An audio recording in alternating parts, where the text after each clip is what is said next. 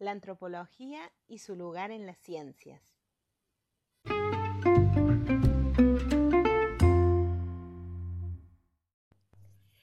Que nosotros afirmemos que la antropología tiene un lugar dentro de las ciencias sociales nos lleva a preguntarnos qué es la ciencia y por lo tanto qué es el conocimiento científico. Nosotros sabemos que en nuestra vida cotidiana tenemos muchas formas de adquirir conocimiento. Adquirimos conocimiento de nuestros grupos de pares, de nuestra familia, de la escuela, por ejemplo, del club, eh, de la interacción con otros y también de la propia experimentación. Sin embargo, ese tipo de conocimiento que adquirimos no puede ser llamado conocimiento científico. El conocimiento científico tiene algunas características que lo hacen particular.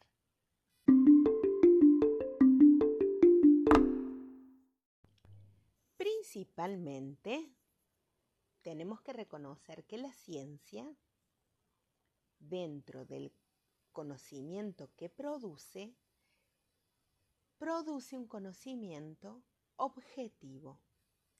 Esto quiere decir la palabra objetividad deriva de la palabra objeto, o sea, aquello que se estudia, sea una cosa, sea un problema, y sobre el cual deseamos nosotros saber más o saber más acabadamente de qué se trata.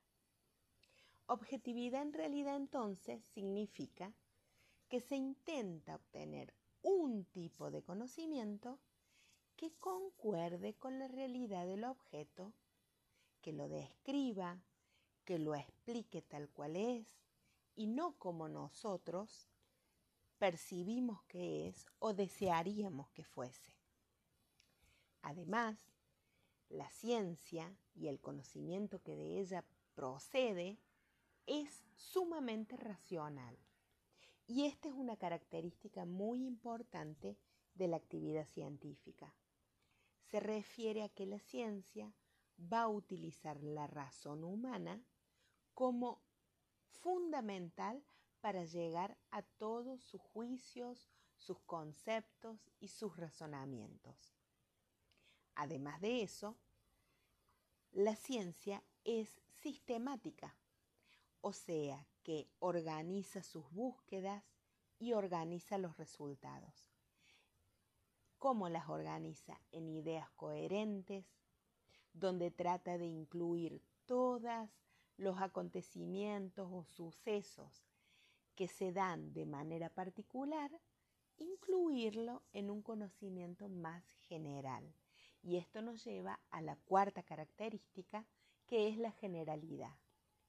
La generalidad es la preocupación de la ciencia no solamente en ahondar y completar el conocimiento de un objeto individual, sino de lograr que ese conocimiento parcial individual pueda servir para alcanzar un conocimiento más amplio, más general.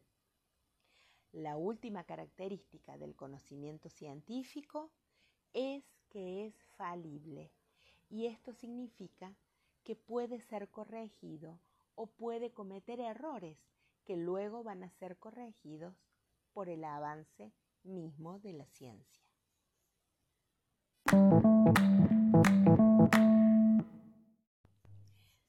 Podemos hacer dos grandes divisiones o considerar dos grandes divisiones o clasificaciones dentro del conocimiento científico o de la ciencia. Podemos considerar, por un lado, las ciencias formales, que son aquellas ciencias que van a estudiar entes ideales o formales, entes que son atemporales, que solamente existen en la mente del ser humano. Y vamos a tener dos que se dedican exclusivamente a este tipo de objetos, que son la lógica y la matemática. Por otro lado, vamos a tener a las ciencias factuales, ¿sí? Estas ciencias factuales podemos a su vez clasificarlas en ciencias naturales y en ciencias sociales. Para las ciencias factuales el objeto de estudio son los fenómenos, los procesos, los hechos que se dan en la realidad empírica. Son aquellos entes que son susceptibles a poder experimentar. Por eso las dividimos, a su vez, en naturales y en sociales. Aquellas ciencias naturales que se van a dedicar a todos los fenómenos y a todos los hechos que no son producidos por el hombre y que tienen lugar en el universo, como por ejemplo la botánica, la física, la química, la biología, la astronomía, la geología. Y las ciencias sociales y humanas son aquellas que estudian al hombre y a sus productos a lo largo del tiempo y del espacio. ¿Cuáles son algunas de ellas? La economía, la ciencia política, la historia, la filosofía, la sociología, la antropología. Todas estas ciencias conforman lo que son las ciencias sociales o humanas. La antropología es una de ellas.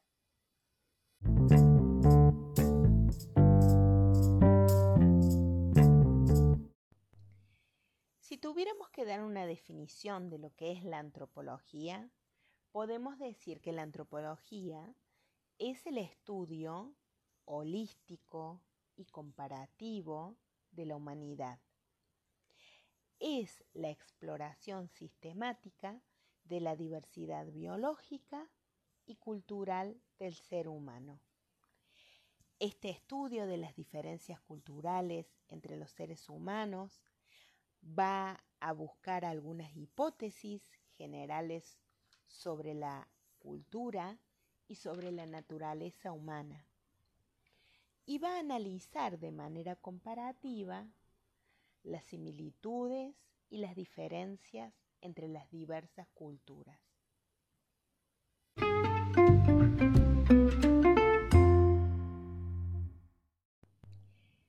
Si buscamos en la formación de la palabra antropología, podemos ver que está compuesta por dos vocablos que derivan del griego. Por un lado, antropo viene del griego antropos, que significa hombre, y logía viene del griego logos, que significa conocimiento. Por eso decimos que la antropología es el conocimiento holístico. Y estaría bueno saber qué significa holístico. Y eso lo va, a quedar de tarea para buscarlo en el diccionario y ver a qué nos estamos refiriendo.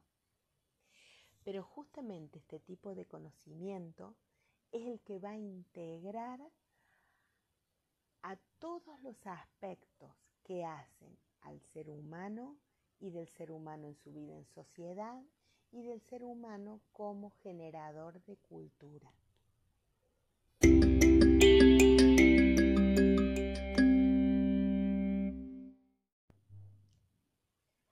Bueno, hasta aquí hemos llegado con este primer acercamiento a lo que es la antropología y su lugar en las ciencias sociales. Pronto nos vamos a encontrar para el próximo tema que viene dentro de la cursada. Les mando un saludo a cada uno y a cada una y espero que estén gozando de muy buena salud y en familia. Nos vemos. Este es el soporte para la clase número 2, para raros nosotros. Soy la profe Candelaria y así comenzamos el tema.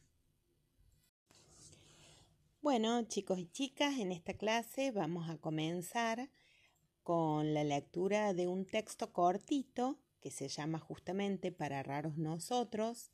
Vamos a leer la parte número uno, em, que se llama Antropología, Cultura y Sociedad. El autor es Paul Bohannan. Eh, lo van a encontrar libre en internet. Y bueno, a partir de la lectura de este texto, yo les propongo algunas, algunos recorridos y pensar en algunas cuestiones que va, a plantear el autor a lo largo eh, de estas páginas. Eh, para comenzar, diré que es un, texto bastante fácil y, muy ameno de leer, que me gustaría que lo lean con, mucha atención, pero también que lo disfruten porque es una linda lectura muy sencilla.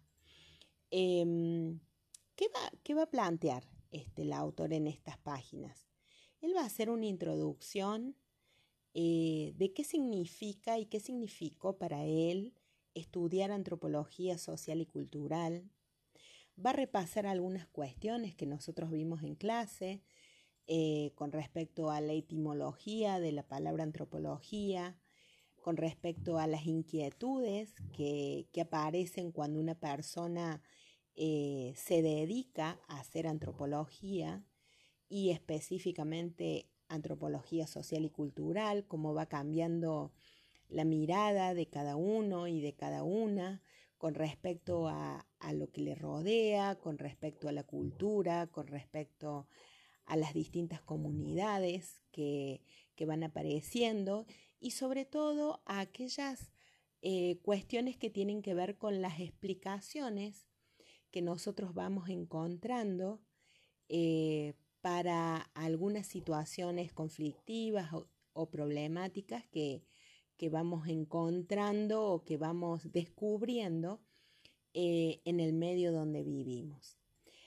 Eh, estas explicaciones son, son, bastante interesantes, él, se va a explayar bastante en lo que es el aprendizaje, en lo que es esta cuestión de, del aprender, del aprender acerca de los significados, acerca de las herramientas, no solamente de las herramientas eh, manuales, o sea, que podemos manipular eh, físicamente, sino también en estas herramientas que tienen que ver con las ideas, ¿no? Con el propósito que cada sociedad va elaborando eh, para darle solución a algunas cuestiones que se van planteando como problemas o como situaciones de conflicto. Bueno, más adelante en el texto ustedes van a ver que, o van a leer, que él habla eh, sobre lo que es el trabajo de campo, sobre aquellas, em, aquellos desafíos, digamos, que van, que van a aparecer cuando uno eh, aborda lo que es el trabajo de campo y lo que a mí me gustaría es que ustedes precisen, para que les quede una idea clara, lo que es el trabajo de campo, qué significa ir al trabajo de campo, pero sobre todo pensando que hay muchos antropólogos también que no viajan a otros lugares eh, para hacer este trabajo de campo, sino que ya vamos a ver cuando eh, vayamos avanzando en la lectura y en la, y en la clase, digamos, que en el, texto que, que les propongo leer en el punto 3, es una carta que escribe una antropóloga cordobesa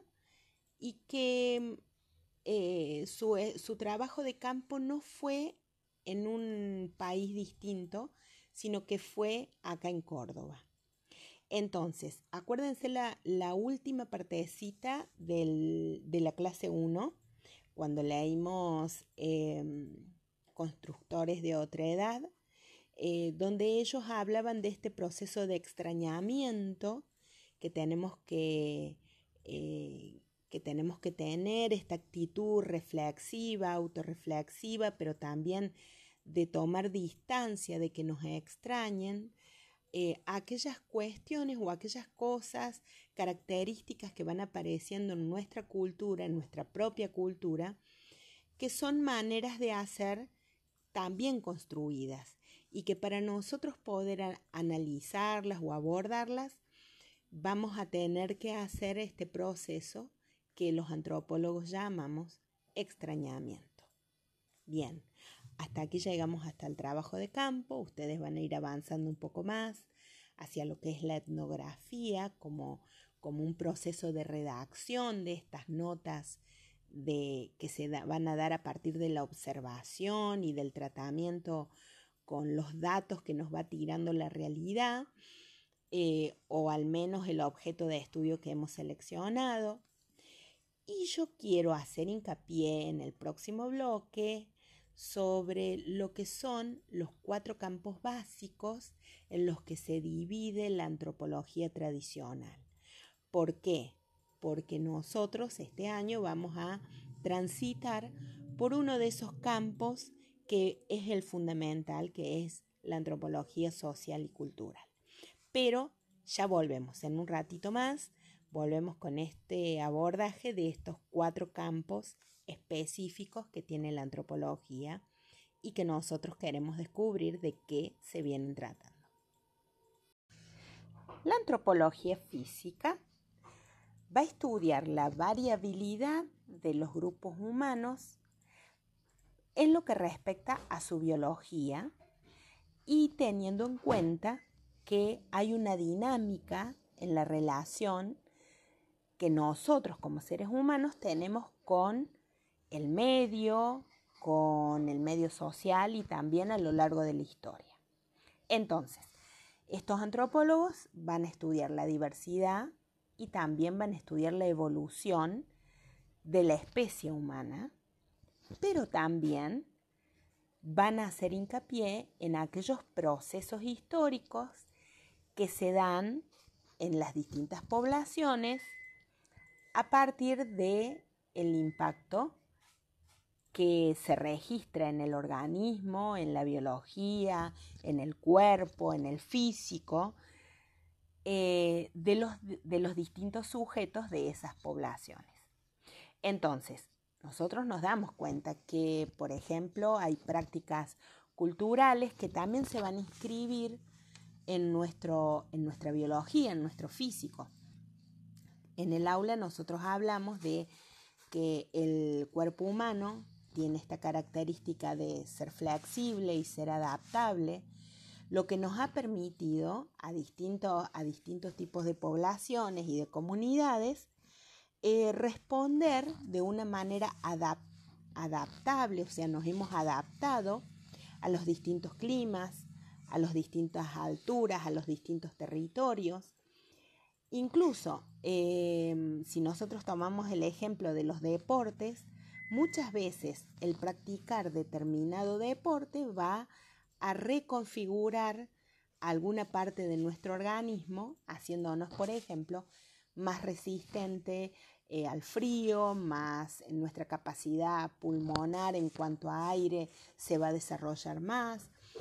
Y bueno, esto tiene que ver con que nuestra biología se adapta y es flexible y responde adaptándose a los distintos medios y mm, eh, los antropólogos físicos van a utilizar para desarrollar esta actividad distintas técnicas de laboratorio, por ejemplo, porque van a analizar específicamente sangre, cabellos, distintos tipos de tejido, a veces van a analizar restos fósiles, los van a tener que datar, o sea, le van a tener que poner una fecha. Entonces, aparte de eso, van a comparar eh, a través de entrevistas, de observación, de formas más específicas o instrumentos que tienen que ver más específicamente con la antropología social, pero haciendo estas dos actividades o utilizando estos dos instrumentos, ellos van a llegar a eh, algunas conclusiones bastante interesantes. ¿Cuál es la línea más conocida dentro de lo que es la, investigación de la antropología física. Una de las más conocidas es la paleoantropología. Y este prefijo paleo no significa antiguo. Por lo tanto, ¿por qué se va a preocupar la paleoantropología? Y bueno, por la conformación de la humanidad como especie humana o sea, cómo el ser humano Homo sapiens va a llegar a través de distinto tipo de adaptación y de distinto tipo eh, de alimentación a modificar a lo largo de millones de años su cuerpo para pasar del árbol a la caminata en dos pies, para desarrollar este pulgar oponible que tanto eh, nos ayuda en nuestras tareas cotidianas. Bueno, en este punto yo quiero eh, que ustedes sepan que acá en Argentina, eh, alrededor de 1984 aproximadamente, se conforma un equipo, que es el equipo argentino de antropología forense, que va a trabajar em, investigando em, los, eh, las violaciones a los derechos humanos que fueron cometidos por la última dictadura cívico-militar acá en Argentina, que fue la dictadura del 76 y que culminó en 1983. Este equipo argentino de antropología forense, ¿qué es lo que hace? Es una organización científica no gubernamental, no tiene fines de lucro, pero que va a aplicar la ciencia forense, principalmente la antropología y la, arqueología forense, a la investigación de crímenes de lesa humanidad. Primero, en 1984, comenzaron a trabajar en Argentina, identificando restos humanos, pero actualmente trabaja en Latinoamérica, en África, en Europa, en Asia. Y es muy importante que todos nosotros conozcamos el trabajo de ellos porque son científicos que han sido formados en, nuestras universidades y que el aporte que están haciendo eh, es, un aporte es un aporte para el mundo. Así que es muy interesante que nosotros conozcamos eh, este equipo argentino. Pueden visitarlo, en, ellos tienen una página que se llama eh, así como les digo, equipo argentino de antropología forense. Así que si ustedes quieren pueden entrar, pueden hacer una búsqueda en internet y, chusmear un poco sobre, sobre sus quehaceres y sobre cómo se conforma este equipo y de qué líneas, eh, de qué disciplinas Em, están colaborando con las distintas actividades que desarrolla este equipo de antropología forense. Otro campo de estudio em, que tiene la antropología es la antropología lingüística. La antropología lingüística, ¿qué es lo que va a mirar? Bueno, principalmente lo que tiene que ver con el lenguaje y la comunicación vinculados a la identidad y a la pertenencia social, a la organización de las creencias y de las ideologías culturales y también a lo que es la representación cultural común, o sea que todos tenemos, del mundo a partir del lenguaje que hablamos. Entonces acá entramos a jugar con lo que son los signos y lo que son los sistemas de comunicación dentro de la sociedad. No solamente el lenguaje, ustedes saben que el lenguaje no es solamente el lenguaje que nosotros hablamos, sino que también existen códigos que recorren toda nuestra sociedad y que también hacen que nos hacen dar cuenta y nos hacen que pensemos en que cada grupo que utiliza ese, ese sistema de codificación eh, también comparte una misma identidad, comparte un mismo patrón de pensamiento tal vez. Eh, y entonces eso también es importante a la hora de considerar eh, el idioma, el idioma nacional, que en nuestro caso, ¿cuál es nuestra lengua materna? Viene del castellano, es el idioma de los colonizadores, y, también por debajo de ese idioma, también tenemos muchos, muchas palabras que están indicándonos un registro diferente. Nos están indicando la migración que se produjo de distintos países en, un periodo de la, de la historia de nuestro país, de la conformación de nuestro país, pero también este, tenemos dentro de, de la antropología lingüística la, observación de distintos eh, raíces lingüísticas que no solamente vienen del castellano y que no solamente vienen de Europa, sino que también vienen de nuestros pueblos nativos, de nuestros pueblos aborígenes y que están presentes, aunque a veces medios escondidos, pero están presentes también en nuestro registro idiomático. Entonces, no solamente ver la, la lengua dominante o hegemónica, sino también ver la diversidad lingüística y este sustrato que todavía es permanente y aunque a veces aparece como invisible, pero que está presente también en, nuestra lengua cotidiana, en nuestro lenguaje cotidiano. Así que eso es, eso es específicamente lo que va a mirar o el objeto de estudio de la antropología lingüística. El próximo campo es la antropología arqueológica o arqueología. ¿Cuál es el objetivo principal de la arqueología? Es el estudio sistemático de pueblos y de grupos sociales, pero a partir de la cultura material. ¿Qué es la cultura material?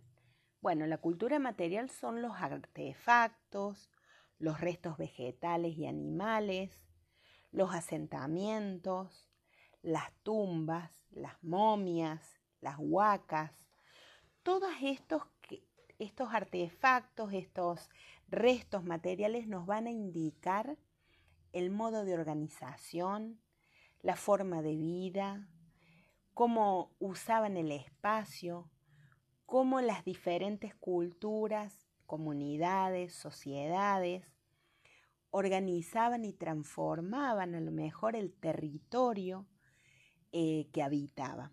Entonces, fíjense, la arqueología lo que, lo que quiere es transcribir, o sea, mirar la sociedad a través de estos restos que van apareciendo y que va dejando, que van dejando los distintos grupos sociales que habitaron em, los distintos territorios y que han perdurado a lo largo de los siglos. Si nosotros tenemos que, hacer este como una hacer historia de, dónde viene la arqueología, podemos em, remontarnos al origen del coleccionismo. Entonces este antecedente que va a aparecer a fines del siglo XVIII, donde eh, justamente eh, los eh, los principales pueblos colonizados se vieron como que perdían este patrimonio, estos restos materiales y, eran llevados a los distintos estados-nación europeos como trofeos o como tesoros arqueológicos o como muestras de, de, este, de comunidades primitivas em, y que dieron origen en su momento a los museos, por ejemplo, em, es un antecedente de lo que es la arqueología. Pero hoy eh, la arqueología trata de tener una mirada o tiene una mirada crítica acerca de ese, de ese antecedente, intentando ver eh, más allá del resto material y considerando que ese resto material no es un patrimonio de una persona o de un estado, sino que es un patrimonio mundial que resguarda lo que es la memoria colectiva eh, de toda la humanidad y que tiene que ser protegida.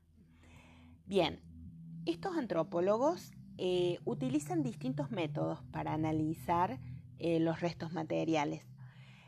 principalmente es la uno de, los instrumentos, uno de los métodos es la excavación.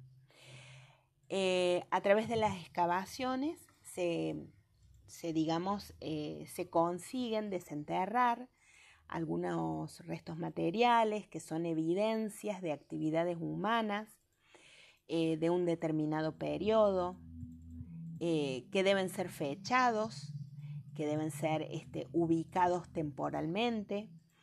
Y una de las maneras que tienen estos antropólogos de eh, conseguir datar es a través de eh, el carbono 14, que es una metodología que, nos, que les va a permitir ponerle una fecha muy, muy aproximada eh, a través de algunas, em, a través, digamos, de, y esto en confluencia con otras ciencias. ¿Se acuerdan que en la clase pasada hablábamos de esta cuestión interdisciplinaria y este diálogo que comienza a haber entre la antropología de, después del, de, de, 1950 con otras ciencias? Bueno, esto lo, va a tomar y lo va a llevar con las ciencias naturales específicamente y a través de la datación de, de, carbono 14 se va a poder poner una fecha muy, muy aproximada eh, a estos restos materiales.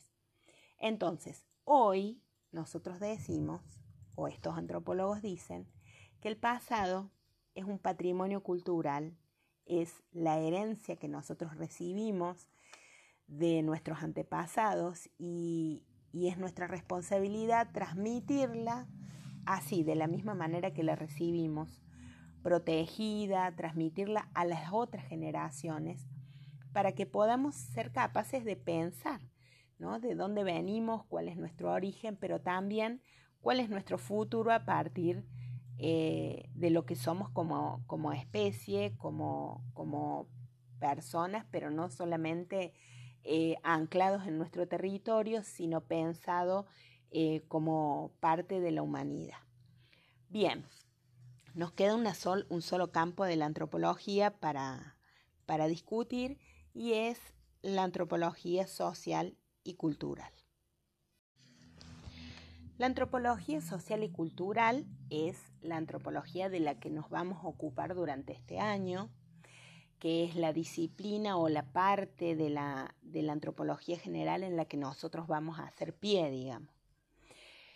Si bien en, sus inicios este, esta rama de la antropología se centró en el estudio de los hombres que, que llamaron primitivos, a medida que se fue desarrollando, como vimos la clase pasada, su campo de investigación, su objeto de estudio fue variando. Entonces, podemos decir que en la actualidad esta antropología social y cultural estudia las instituciones y las prácticas sociales, los procesos de producción simbólica y el material y el carácter disputado en muy diversos grupos humanos. Al hacerlo, al hacer este tipo de investigaciones, por una parte, se va a enfocar en eh, cómo estos grupos le van a dar sentido al mundo que les rodea. Y por otra parte, cómo estos grupos, los diferentes grupos, se van a relacionar con otro tipo de grupos y de comunidades y de sociedades. Entonces, algunos de los temas que van a investigar estos antropólogos son las manifestaciones artísticas, la tecnología, los conocimientos, las adaptaciones ecológicas, los cambios socioculturales, que es lo que se propone como actividad eh, en esta clase, eh, las formas de organización social, las relaciones políticas, las normas, los valores, eh, las creencias religiosas, eh, la mitología, la magia, la política, la economía. En realidad, la cultura es todo lo que nos rodea.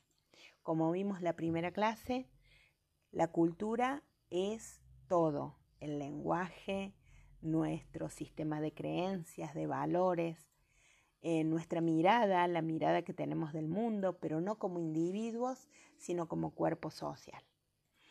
Bien, todos estos problemas o todas estas problemáticas eh, abarcan la antropología social. ¿Por qué? ¿Qué está buscando? Está buscando manifestar cómo la diversidad humana aparece en cada una de, estas problemáticas o, de estas temáticas. ¿Qué cambios y qué continuidades permanecen a lo largo de la historia? Eh, ¿En qué tiempo se produce ese cambio o a partir de qué. Bien, son muchas y muy variadas las temáticas y las vamos a ir recorriendo a lo largo de todo el año. Por el momento dejamos hasta aquí. Espero que esta explicación haya sido em, bastante ilustrativa. Quiero hablarles de la parte C, de las actividades. Em, yo les propongo que escuchen un audio video de, de YouTube, que les paso el link en la clase, y que hagan un pequeño trabajito de campo entre sus seres queridos o familiares o círculo cercano, y que lo registren, que lo escriban. Eh, tómense el tiempo de leerlo, tómense el tiempo de escucharlo, si quieren lo pueden escuchar en familia, eh, un poco para reírse y un poco para ver los cambios que, han ocurrido al respecto del tema que plantea este video y que es muy interesante de verlo y que también tenemos que hacer, fíjense como en la cultura, en una cultura común, los cambios se van a producir en un corto o en un largo tiempo. Eso me lo van a decir ustedes y yo voy a leerlos y los voy a escuchar cuando me manden sus producciones. Eh, los saludo a cada uno y a cada una, esperando que estén muy bien y que puedan encontrarse con este texto y que puedan eh, reflexionar a partir de lo que dice el título de esta clase, que para raros ya estamos nosotros. Les mando un saludo a cada uno y espero verlos en el pasillo del colegio o escucharlos a través de algún audio o de algún mensajito que ustedes quieran enviar. Un beso grande para todos y nos estamos viendo prontito.